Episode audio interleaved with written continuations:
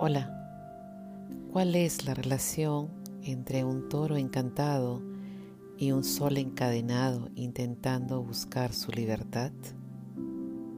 ¿Qué significa un reloj mágico en un castillo donde se esconden valiosos tesoros inalcanzables para aquellos que los buscan? ¿O dos ancianos convertidos en piedra debido a su curiosidad?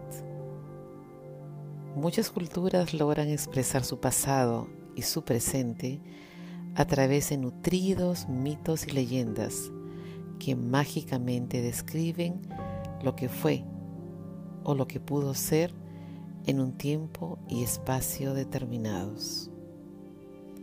En cada pequeña comunidad que he recorrido, me he sentado fascinada al lado de algún río, puente, pradera, o chakra a escuchar y aprender de las voces iluminadas de sus habitantes. Aún recuerdo a una anciana de 102 años, sentada aquella tarde en las ruinas de Wilcahuaín, casa sagrada en Quechua, en la región centro-occidental del Perú, quien vívidamente me narró el origen del mundo y las historias que aprendió cuando niña de boca de los antiguos, como ella los llamaba.